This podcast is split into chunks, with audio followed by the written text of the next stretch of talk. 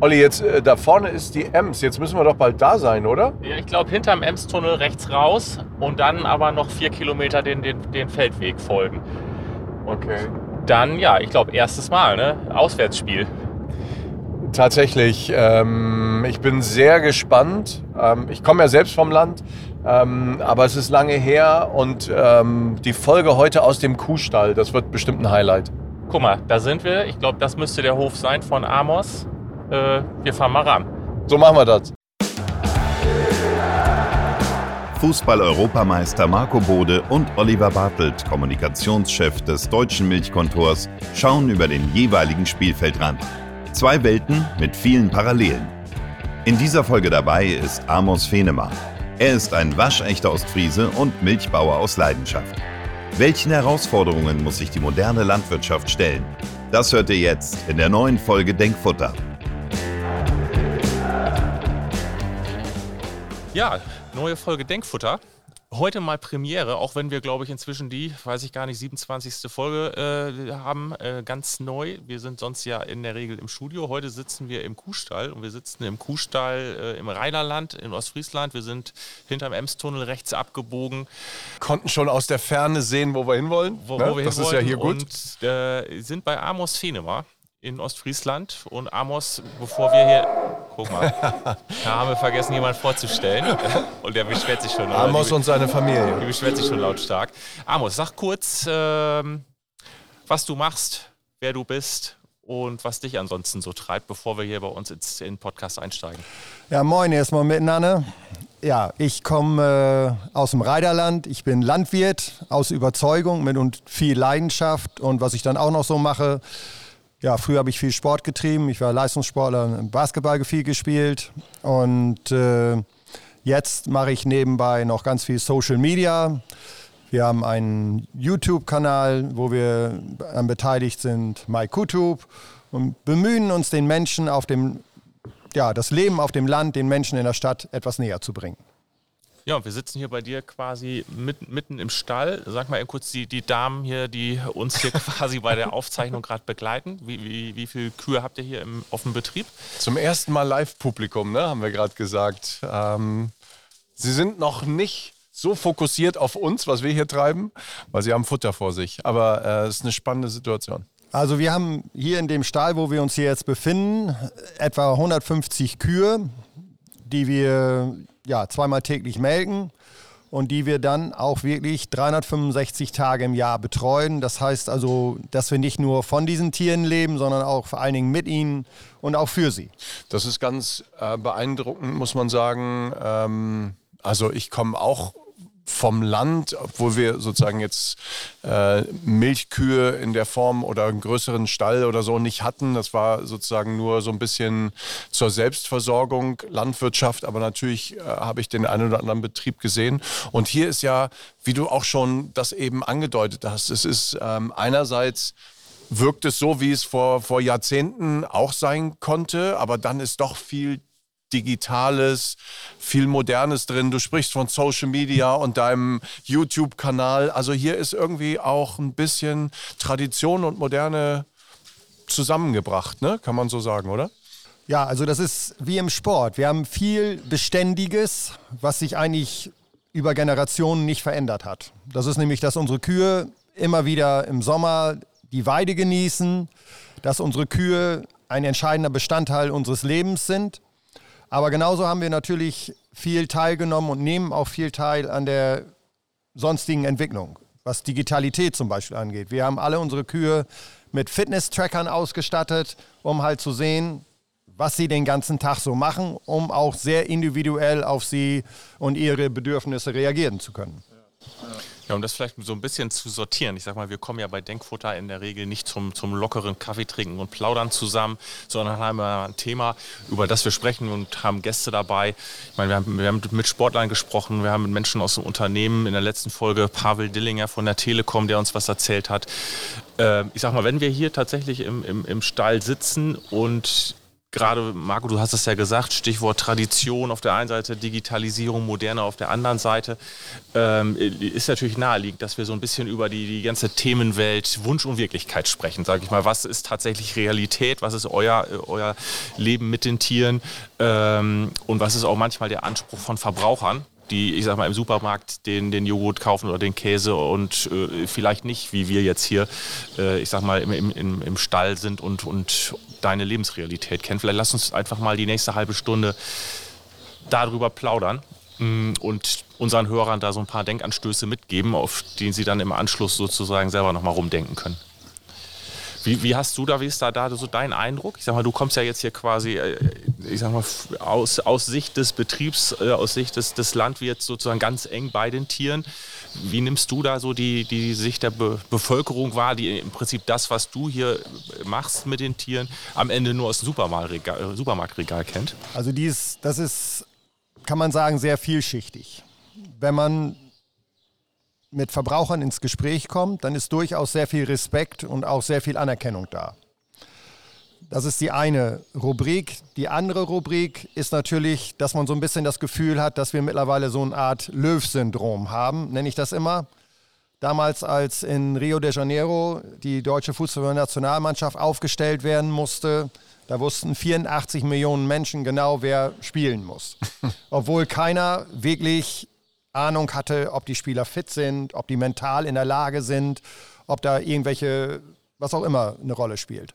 Und so haben wir manchmal auch ein bisschen das Gefühl, dass alle wissen, was sein muss und was sein darf und was sein kann, aber mit der Wirklichkeit sie gar keinen Kontakt wirklich haben. Und das führt natürlich auch dazu, dass wir immer wieder vor die Herausforderung gestellt werden, dass gewisse Rahmenbedingungen äh, konzipiert werden, wo wir einfach nicht mit klarkommen können in der Praxis. Gesetzesvorgaben, Beschränkungen und so weiter, die einfach mhm. aus praktischer Sicht und auch aus wirklich fachlicher Sicht äh, ja eigentlich kontraproduktiv sind. Mhm. Hat sich da aus deiner Sicht auch was verändert im Laufe der Jahre? Also ja. Meine, du machst das ja nicht seit gestern, sondern auf jeden Fall. Also ähm, wenn man, ich mache das jetzt schon seit über 35 Jahren und man kann sehr deutlich merken, dass in den letzten fünf bis zehn Jahren die Halbwertzeit von Entscheidungen und auch von Bestimmungen sehr rasant abgenommen hat. Also die Geschwindigkeit, in der was Neues kommt, nimmt so dermaßen zu, dass wir im Grunde genommen es nicht schaffen, dem Herr zu werden. Man muss sich das so ein bisschen vorstellen. Landwirtschaft ist wie ein Öltanker. Wenn der Öltanker in Rotterdam anlegen will, dann muss er vor England anfangen zu bremsen weil er sonst garantiert an der Kaimauer vorbeifährt. So, was jetzt aber im Moment passiert, wir sollen so eine Art Speedboot sein, wo wir mal nach links, mal nach rechts, mal vor, mal zurück und das funktioniert nicht, weil wir ja in der Landwirtschaft mit der Natur tagtäglich umgehen müssen, die sich natürlich nicht darum äh, kümmert, wie sich Gesetz, äh, Gesetzesvorgaben ändern. Ja. Also ähm, wir sprechen ja grundsätzlich bei Denkenfutter häufig auch von, von diesen Parallelen zwischen den Welten. Ähm, meistens war das bei uns sozusagen auf der einen Seite eben Fußball und Sport, auf der anderen Seite Unternehmen. Jetzt sind wir ähm, bei dir heute nochmal in einer etwas anderen Welt, obwohl man natürlich deinen Hof und euren Hof hier auch als, als Unternehmen ja äh, betrachten äh, muss. Und wir wollen da auch nicht sozusagen irgendwas konstruieren, was nicht da ist. Aber dieses, dieses Thema, äh, was du auch gesagt hast, dass ähm, manche Dinge ja so geblieben sind, wie sie waren, das ist, betrifft ja auf den Fußball auch ja, zu. Das, genau. was auf dem Platz passiert, ist ja immer noch 11 gegen 11 und genau. ein Schiedsrichter und, und äh, an der Seite gut sind äh, neben den Linienrichtern, die heute auch nicht mehr Linienrichter heißen, ist noch, ist noch ein Videoassistent und, und noch Aber ein vierter im Grunde Mann. ist es alles Aber so es geblieben. ist noch ähnlich. Ne? Und trotzdem hat sich äh, eine Menge verändert und es ist auch nicht alles besser geworden, aber ich glaube auch, das ist wieder wie bei euch, man kann auch nicht sagen, früher war alles besser. Dazu nein, neigen ja Fall. dann manchmal auch nein, nein, äh, Menschen. Ne? Wir müssen ja bereit sein, auch uns in Zukunft, in Richtung Zukunft zu bewegen. Ja. Und, und ich finde auch immer, dass das Positive, die Werte zu erhalten, halten und trotzdem auch mit der Zeit zu gehen und innovativ zu sein. Und mir kommt das so vor, ähm, dass du da wirklich ähm, oder ihr hier auch da einen ganz tollen Job macht, weil ihr, weil man sofort spürt, schon nach wenigen Minuten eigentlich, die Verbundenheit zwischen äh, dir und den Tieren und, und dieser Arbeit. Ähm, und trotzdem irgendwie ist es ein moderner Betrieb und ja, irgendwie auch Massenproduktion äh, von, von Milch dann am Ende. Ne? Aber die Tiere können hier raus und rein. Also das hört man ja jetzt nicht. Ich beschreibe das mal kurz. Die, äh, du hast eben gesagt, die können freiwillig entscheiden, was sie gerade tun. Nur beim Thema Melken, da äh, übt ihr dann einen sanften Druck aus, weil das muss natürlich sein. Ne? Ja, ich, ich äh, wo man jetzt vielleicht auch so ein bisschen Wunsch und Wirklichkeit äh, diesen Widerspruch ganz deutlich erkennen kann, ist ja, die Verbraucher haben ja ganz oft dieses, wo wir gerade das Thema Masse äh, gerade schon zur Sprache kommt, es geht, wird von Massenproduktion und Massentierhaltung gesprochen. Nur ist es gerade bei Rindern so, dass die Rinder eigentlich die Tierart sind, die durch die moderne Transformation der Ställe und auch die, durch die modernen Ställe immer nur profitiert haben. Mein Opa, als der hier Tiere gehalten hat, die waren das halbe Jahr angebunden, die standen mit dem Kopf vor der Wand, hatten so einen kleinen Ausguck, nämlich ein kleines Fenster und die Ställe waren in der Regel sehr warm. Nun die heutigen Ställe, wir sitzen hier auch mit Jacke, die sind so, wie außen das Klima ist. Darum heißen sie auch Außenklimaställe. Hier hat man keinen großen Geruch mehr, also man, es ist nicht unangenehm, hier zu sitzen. Ähm, die können, haben viel Platz, sie können sich frei bewegen, sie können ihrem Sozialkontakt nachgehen und so weiter. Wir halten natürlich auch mehr Tiere. Das hat aber auch was damit zu tun, dass wir natürlich auch als Landwirte den Anspruch haben, dass wir am, an der Entwicklung des Lebensgefühls der Restgesellschaft auch teilhaben wollen. Ja. Nein, und äh, nur Amazon, um das zu sagen, also das fühlt sich hier nicht wie Massentierhaltung an, überhaupt nicht. Äh, da hat man natürlich andere Bilder im Kopf und da geht es ja auch manchmal um, um andere Dinge, ähm, muss man ehrlicherweise sagen. Also ähm, ich finde, Kritik kann man auch zulassen und da muss man sich auseinandersetzen, aber ich, ich bin eben auch der Meinung, Verbraucher und, und äh, sozusagen die Situation, wie sie wirklich ist, es, es ist gut, wenn man da voneinander lernt und Auf auch weiß, was, was los ist. Ne? Miteinander reden ist immer besser als übereinander reden. Ja. Aber wie viel aus seiner Sicht, wie viel Wirklichkeit in Anführungszeichen verträgt der Verbraucher oder will er auch wissen? In Anführungszeichen, also habt ihr auch tatsächlich hier, ich sag mal, Besucher oder, oder Menschen auf dem Hof, die, die sagen, Mensch, ich will wirklich wissen, wie, wie haltet ihr die Tiere?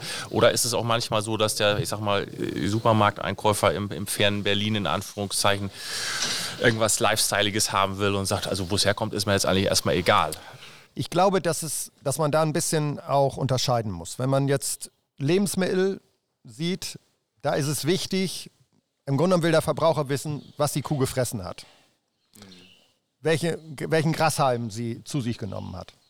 Da ist die Verpackung und das andere nicht ganz so wichtig. Wenn man zum Beispiel ein, ein Fahrzeug kauft, da ist die Freude am Faden wichtig.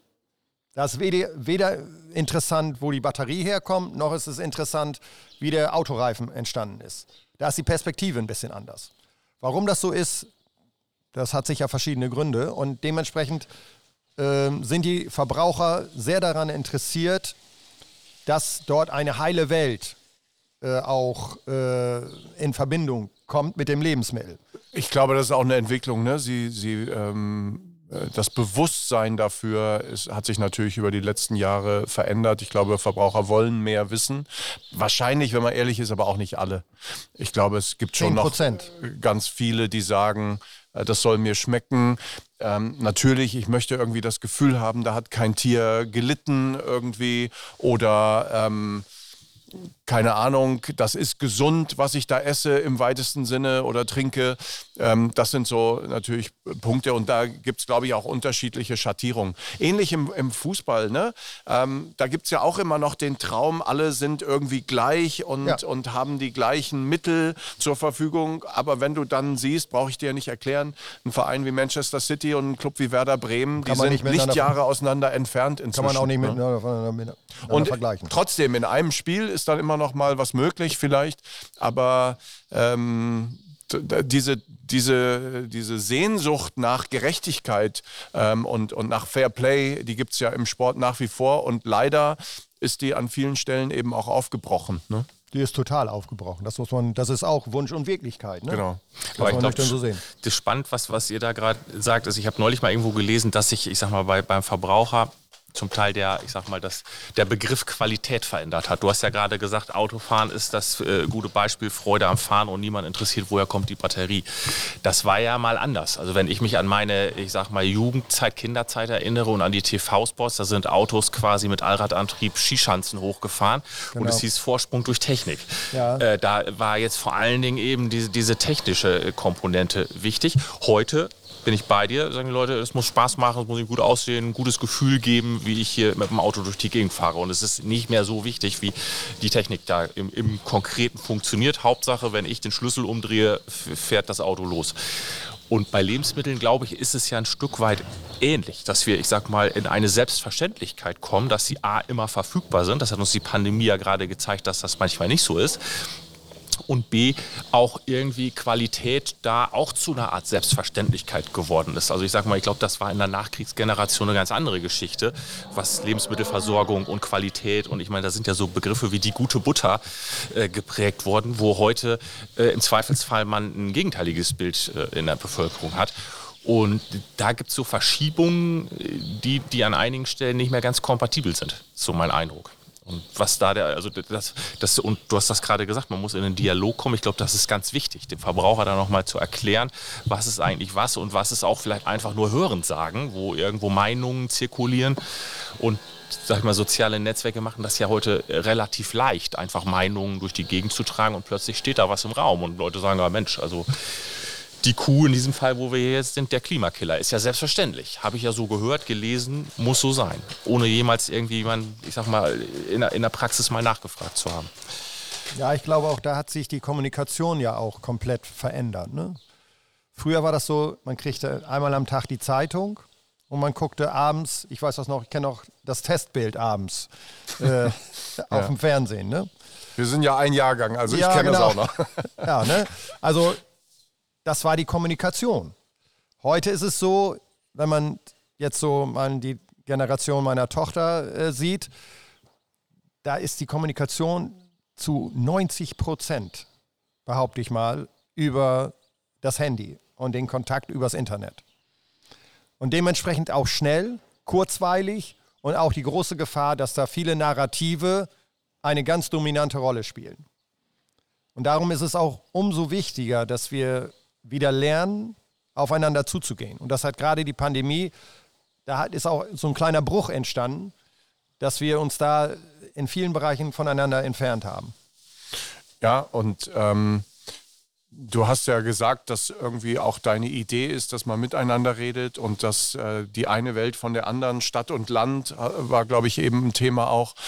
Ähm, das ist ja ähm, auch ein Punkt bei Social Media und diesen modernen Medien. Das eine ist die Geschwindigkeit, da ist man äh, immer sofort, ist einem das klar. Aber was ja auch noch relevant ist, ist, dass man gerne auch in seiner Welt bleibt. Und die ganze Kommunikation, die man bekommt über Social Media, verstärkt das, die eigene Weltanschauung.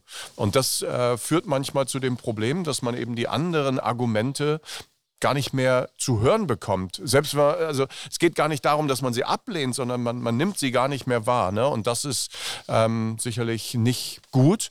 Und ähm, vielleicht ähm, ist die heutige Folge auch äh, wirklich ein, ein, guter Punkt und wir, wir äh, haben ja schon viel über ähm, Transformation und Werte und Parallelen äh, zwischen den Welten gesprochen, aber ähm, wirklich auch mal von dir zu zu hören, was, äh, was aus, der, aus deiner Sicht, aus deiner Perspektive des Landwirts eigentlich sozusagen wichtig ist äh, in der heutigen Zeit auch.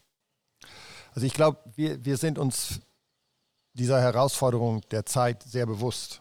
Also was Klimawandel angeht, was Anforderungen für Artenschutz und so weiter. Und es ist ja nicht so, dass wir nichts machen. Mhm. Wir machen ja ständig etwas. Wir sind, und das ist etwas, was uns alle als Landwirte immer wieder jeden Tag antreibt. Wir arbeiten und leben in dem Bewusstsein der nächsten Generation, etwas zu übergeben, das sie genauso wertschätzen darf und kann, wie wir es auch empfangen haben. Und dieser Antrieb oder diese Leidenschaft und diese Emotion, die könnten wir nicht an den Tag legen, wenn wir mit dem Vorsatz daran gehen würden, wir leben nur für jetzt und gleich. Das heißt, wir, wir gehen sehr verantwortungsvoll mit der Natur um und wir machen, ob das nun freiwillige Vertragsnaturschutzprogramme sind, ob wir teilweise, also es, ich kenne keinen Landwirten zum Beispiel, der das, was an Pflanzenschutzmitteln ausgebracht werden kann, wirklich ausbringt. 99 Prozent bringen deutlich weniger aus als das, was an, an Möglichkeiten da ist. Und zwar nicht nur, weil es Geld kostet, sondern weil es auch keinen Sinn macht. Ja. Weil es einfach von der, von der Produktionstechnik her. Am also Ende äh, kann man vielleicht sogar sagen, ist der Begriff Nachhaltigkeit im Ursprung ist ja ein Begriff, der aus der Landwirtschaft oder aus der Forstwirtschaft oder aus der Fischerei oder so kommt. Immer nur so viel zu verwenden, ja. dass es nachhaltig funktionieren kann. Genau. Ne? Glaubst du schon, also ich sag, frag jetzt mal kritisch, dass die Mehrheit der Landwirte auch wirklich dieses Denken so hat oder bist ja. du da eine nee, Ausnahme? Da, nein, da bin ich garantiert keine Ausnahme. Aus einem ganz einfachen Grund. Wenn wir uns die ganze norddeutsche Landschaft angucken, zum Beispiel, ist ja bezeichnend, dass wir eine Kulturlandschaft haben. Mhm. Und wenn wir davon ausgehen, diesen Begriff mal zu hinterfragen, beziehungsweise ihn auch zu durchdenken, kann eine Kulturlandschaft nur leben und sich weiterentwickeln, wenn die Menschen verantwortungsvoll mit, ihrem, mit dem, was sie anvertraut haben, bekommen haben, umgehen. Somit ist das schon alleine ein Beweis dafür, dass wir hier schon seit Generationen erfolgreich Lebensmittel, und zwar qualitativ hochwertige Lebensmittel erzeugen, dass dieses Verantwortungsbewusstsein da ist. Mhm. Sonst wäre das garantiert flächendeckend nicht so präsent. Aber jetzt frage ich nochmal kritisch nach. Klimawandel ist ja kein norddeutsches Problem, sondern ein globales. Genau. Ähm, und es gibt auf der Welt natürlich äh, sozusagen viele, die nicht so nachhaltig handeln. Auch in der äh, Landwirtschaft sozusagen, ne? wenn man jetzt mal ähm, über den Tellerrand hinausschaut. Und ich frage mich ja auch, erlebt ihr hier schon, also hast du jetzt in den letzten zehn Jahren auch das Gefühl, Klimawandel wird hier erlebbar in Norddeutschland? Und in welcher Form oder, oder was sind so eure Themen da? Ja, also ich erlebe das ganz einfach. Als ich zu Kinderzeiten zum Sportunterricht gegangen bin im Winter, dann haben wir unsere Schlittschuhe mitgenommen. Mhm. Hier wurde immer wieder ein äh, Eisschnelllaufrennen ausgetragen, Ten Stedentocht in Niederlanden. Da sind man von, äh, von zehn zu Städten über die Kanäle Schlittschuh gelaufen. Das ist seit Jahren nicht mehr ausgetragen worden. Unsere Tochter zum Beispiel war zwölf Jahre alt, als sie das erste Mal auf, den, auf den Schlittschuhen stand. Also wir merken das schon, dass sich da was verändert. Das, das ist ganz klar. Das merken wir auch im Sommer, dass das alles intensiver wird. Und dementsprechend passen wir uns auch an. Das ist so. Dass wir zum Beispiel im Sommer die Kühe auch tagsüber teilweise im Stall haben. Und du hast da, als wir hier gerade auf den, den Hof gekommen sind, ja im Prinzip eure Heimat, das Reiderland, auch, ich glaube, als Suppenschüssel bezeichnet. Ja. Ich meine, wo du sagst, das äh, ihr liegt hier unter dem Meeresspiegel. Also ich glaube, viel allgegenwärtiger kann einem das Thema ja nicht sein, äh, als deswegen glaube ich ja auch immer, das ist ja auch, ich sag mal, ein Stück der Geschichte, die, die, die es zu erzählen gilt. Ich sag mal, äh, das ganze Thema Klimaschutz, Klimawandel ist ja für euch wahrscheinlich in, in beiderlei Arten. Du kannst was dafür tun, sozusagen, dich, den, den Betrieb optimieren. Auf der anderen Seite hängt er ja vermutlich auch maßgeblich von der Veränderung des Klimas ab, was, sag mal, Futter und Weide ja. und Co. betrifft. Also äh, das ist zum Beispiel auch etwas, wo man dieses Thema Wunsch und Wirklichkeit wieder sehr schön äh, dran festmachen kann. Wir könnten rein theoretisch unseren Hof mehr als klimaneutral gestalten. Von jetzt auf gleich. Wäre gar kein Problem. Bloß es scheitert daran, dass wir hier vor Ort keine Stromleitung haben mit einem entsprechenden Querschnitt, dass wir die entsprechenden Leistungen einspeisen können.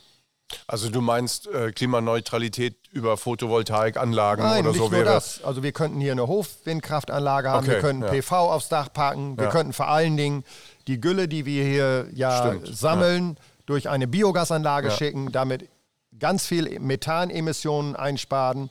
Wir könnten Aber die verwendet ihr die Gülle sozusagen dann nachhaltiger, lieber selbst wieder sozusagen für ähm, zum Düngen eurer Flächen. Das richtig? könnten wir auch noch, wenn die durch die Biogasanlage gegangen wäre. Ach so, ja, stimmt. Ja. Also dann wäre das nicht mehr Gülle in klassischem Sinne, sondern wäre das Gärrest. Aber ja. das ist vom Düngewert her exakt okay. gleich. Bloß okay. wir, es scheitert daran, dass wir hier vor Ort, wir wohnen zu weit weg von dem nächsten großen Einspeisepunkt und wir kriegen den Strom nicht. Wir, mm. wir kriegen es hier nicht weg. Ja. Heißt, scheitert eigentlich wieder an, in vermeintlichen Kleinigkeiten, wo Anforderungen ja. da sind, gesellschaftlicher Druck, aber ja. in der Umsetzung scheitert es genau. an handfesten praktischen Dingen. Also wir würden das sofort machen. Also wir könnten hier ohne weiteres 600, 700 kW äh, so an Leistung haben und dann wären wir, wenn man das äh, ganz normal saldiert, mehr als klimaneutral, dann wären wir ja. sogar positiv. Ja. Und äh, du hast ja vorhin davon gesprochen, dass sich Regeln auch zu schnell ändern in letzter Zeit und so. Ne? Ja. Ich meine, ähm, unternehmerisch seid ihr ja sozusagen eine Branche, die sehr strategisch denken muss und sehr langfristig, oder? Ja, also so genau. eine Investition wie so ein Laufstall. Du hast das ja vorhin angedeutet, was das vor, vor 10 oder 15 Jahren gekostet hat und was es heute kostet, ähm, da muss man ja auch gut kalkulieren und man muss ja irgendwie auch planen können. Ähm, die DMK beschäftigt sich mit 2030. Du musst ja quasi noch weiter äh, denken, deutlich, ne, wenn es ja. um solche Investitionen geht. Ja, also wir in der Landwirtschaft, wir brauchen in der Regel 30 Jahre, um eine solche große Investition zu amortisieren. In der mhm. Industrie spricht man immer von 10 Jahren, so über den Daumen. Manche sagen sogar 6 Jahre, aber so un ungefähr 10 Jahre. Wir brauchen 30 Jahre, weil mhm. bei uns die Renditen nicht dementsprechend hoch sind, dass wir das schneller abschreiben können. So, mhm. wenn wir, und darum ist es auch so wichtig, dass wir eine Planungssicherheit Verlässliche haben. Verlässliche Regeln ja, genau, quasi, ne? Genau. Die mhm. Spielregeln können sich nicht ständig, äh, so wie jetzt zum Beispiel die Abseitsregeln beim, beim äh, das Handspiel. Ja, Handspiel. Äh, die Handspielregeln, da, da, das ist auch konfus. Ja, äh, ne? genau. Da sind wir wieder ja. bei der Analogie. Wo keiner genau weiß, was jetzt wirklich Handspiel ist und was nicht. Ja. Ja, Wobei du da im Fußball vermutlich dich noch schneller darauf einstellen könntest, als die Dinge, die ihr hier quasi auf dem Betrieb dann im Zweifelsfall äh, ja schon investiert habt und nicht mal eben übers Wochenende umbaut. Nur weil es gerade irgendwie eine neue Idee auf dem Spielfeld ist. Ja. Aber ähm, vielleicht nur, um, um den Punkt mal zu machen, du bist ja auch großer Fußballfan. Ja, genau. Ähm, genau, auf jeden Fall. Nimm uns doch mal mit. Dein und euer Betrieb hier, äh, wo ist da die Parallele zu, zum Fußballclub. Äh, gibt's, denkst du da, du hast vorhin manchmal, ne, also äh, von, vom, vom Vokabular, ähm, wahrscheinlich versucht ihr auch Jahr für Jahr in der Champions League zu spielen, oder? Auf jeden Fall. Also was für mich, äh, wenn man das so eine Parallele äh, sieht, wenn man jetzt zum Beispiel ein Fußballspiel vor dem Fernseher schaut, dann ist das ein Spiel. Wenn man aber ins Stadion geht, dann erlebt man die Emotion. Da gibt es viele Momente, die ich sehr genau noch äh, weiß. Ich kann mich zum Beispiel an ein Spiel erinnern, da spielte Werder um den Abstieg und da... Eher gegen. Gegen den Abstieg. Ja, genau, gegen den Abstieg. Genau, und da war Thomas Schafer noch Trainer. Und ähm, da ist er in die Katakomben gegangen und kam wieder raus und hat nochmal diese Atmosphäre aufgesogen. Ja. Weil in dem Spiel alle von der ersten bis zur letzten Minute nur gestanden haben auf den Plätzen. Und das Stadion irgendwie, es war, war mystisch. Da, mm, war, da war eine mm, Spannung. Da war, mm, das merkte man einfach. Und auch die Ersatzspieler, die standen da und, und waren mehr als ergriffen von dieser, dieser Welle. Und Werder hat dann auch gewonnen und das war auch alles emotional sehr toll. Unsere, die einzige, die das nicht so toll fand, war unsere Tochter, weil der das einfach alles zu laut war und alles. Aber okay. und, ja. Und das ist hier genauso. Wenn, wenn die Verbraucher sich die Mühe machen würden und auch die Begeisterung vielleicht mal schaffen würden, sich das einfach mal in real, also in live anzuschauen, ich glaube, dann hätten wir viel erreicht. Das merken wir ja auch an solchen Veranstaltungen wie Tag des offenen Hofes zum Beispiel. Mhm. Haben wir hier auch mal gemacht, da hatten wir hier mehrere tausend Menschen. Echt? Und die sind alle mit sehr viel positiver Emotion nach Hause gegangen. Das hat natürlich nur so lange angehalten, bis sie wieder das nächste Mal in die Zeitung geguckt haben. Aber erstmal ähm, äh, ja, hat das was gebracht. Ne? Es hat eine Beziehung dargestellt. Es hat auch einen Kontakt zu den Menschen vor allen Dingen äh, hat es gegeben. Ne? Und das ist ja wichtig. Wir, wir Menschen leben ja für die Emotion. Ja. Und sag mal, Emotionen, weil du ja gerade auch, sage ich mal, deine Tochter äh, angesprochen hattest, eure Kinder die sind ja jetzt nicht zwingend, du hattest ja gerade schon mal, äh, als wir ankamen, gesagt, äh, die ist in der Welt rumgekommen, hat in Chile studiert, in Linz, äh, geht jetzt nach Berlin. Wie, wie, siehst du, das ist das, über das wir jetzt, ich sag mal, letzte halbe Stunde hier philosophieren, auch ein Stück weit eine Generationsfrage? Das heißt, sieht deine Tochter beispielsweise, die jetzt, ich sag mal, in Berlin demnächst lebt, das ganze Thema Landwirtschaft nochmal anders, als du es siehst und du siehst es anders, als vielleicht dein Vater, dein Opa es gesehen hat? Oder? Ja, das ist sicher so. Das ist, da ist sicher ein, ein Wandel und auch ist sicher auch ein äh, bisschen ein kleiner Unterschied, äh, weil einfach die gesellschaftlichen Voraussetzungen sich einfach ändern. Ne? Ich muss ihn ganz kurz unterbrechen. Ich will eben kurz nach der Kuh gucken, die da gerade kalbt. Ja, guck mal, wir, da, da ist Amos wieder. Wir zeichnen hier die Podcast-Folge auf und sind quasi live äh, bei der Geburt dabei nebenan. Du musstest hier kurz mal eben als Geburtshelfer rüber zeigt auch, wie, wie vielfältig, glaube ich, dein, dein Berufsbild ist am Ende des Tages. Kalb ist wohl auf und, und alles okay? Ja, alles super. Mutter ist wohl auf, Kalb ist wohl auf. Musste nur einen kleinen Ruck ja, nachhelfen. Ein bisschen, bisschen Nachhilfe braucht es, okay. ja. Nee, also das ist so und auch so spontan ist unser Beruf dass von jetzt auf gleich sich vieles verändern kann. Das ist halt Natur. Ja, ja. ja sehr beeindruckend.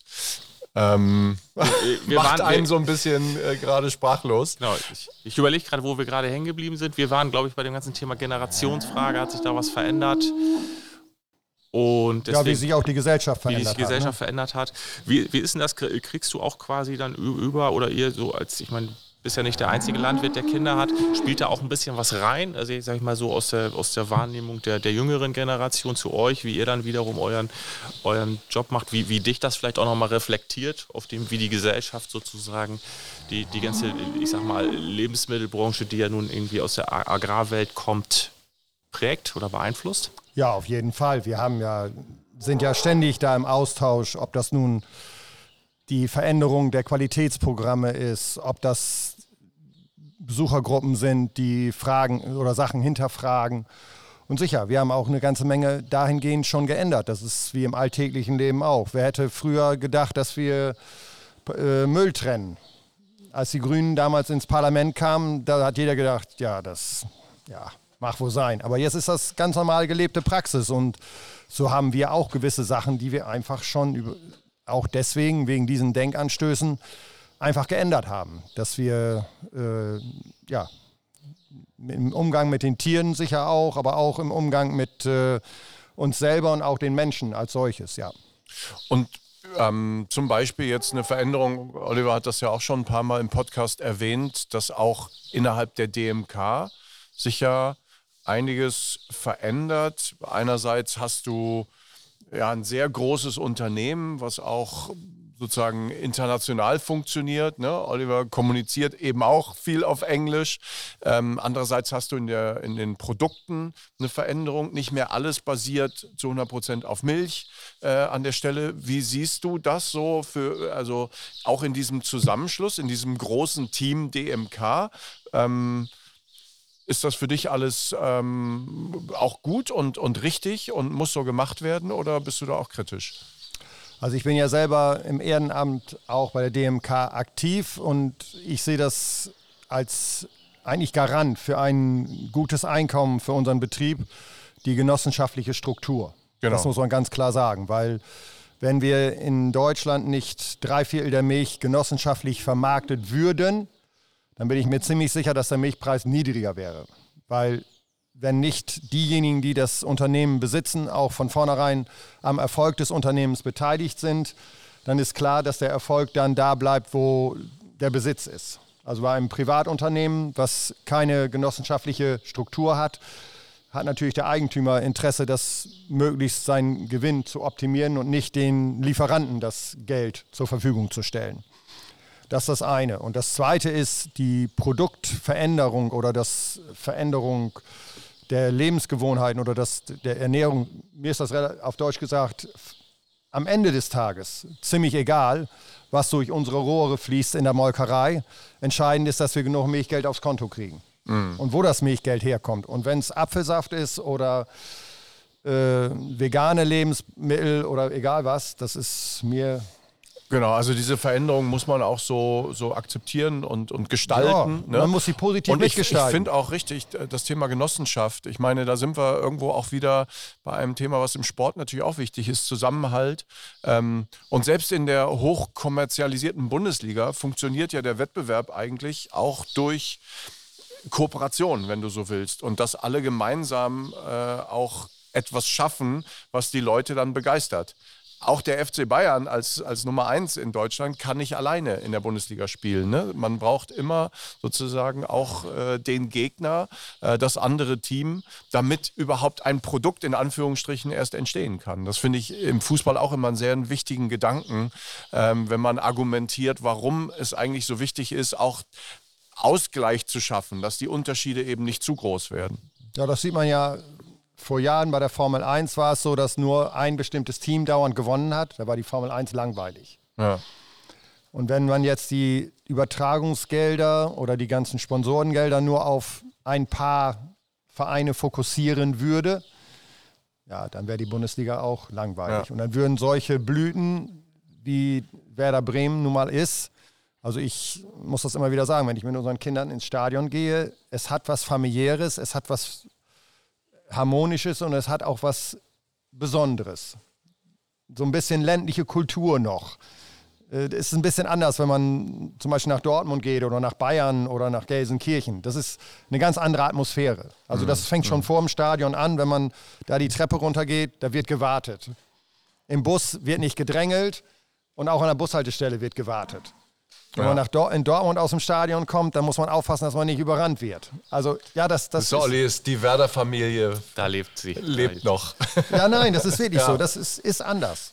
Nein, das haben wir ja auch ähm, und äh, versuchen ja die Verantwortlichen bis heute irgendwo auch dieses diese Wertigkeit oder diese Wertschätzung auch zu erhalten. Natürlich ähm, ist das auch ein Business geworden, ne? sicher. Um, um wieder äh, das, macht, das macht es aber ja auch, ich sage wir sehen das ja bei der DMK auch. Wenn, wenn, du, wenn, wenn, wenn Dinge ein Business werden, wie du es gerade gesagt hast, äh, man muss auch in, dieses, in diesen Zusammenhalt ja investieren. Also es ist ja nichts, was vom Himmel fällt oder wir sagen, das ist einfach Gott gegeben in der Genossenschaft.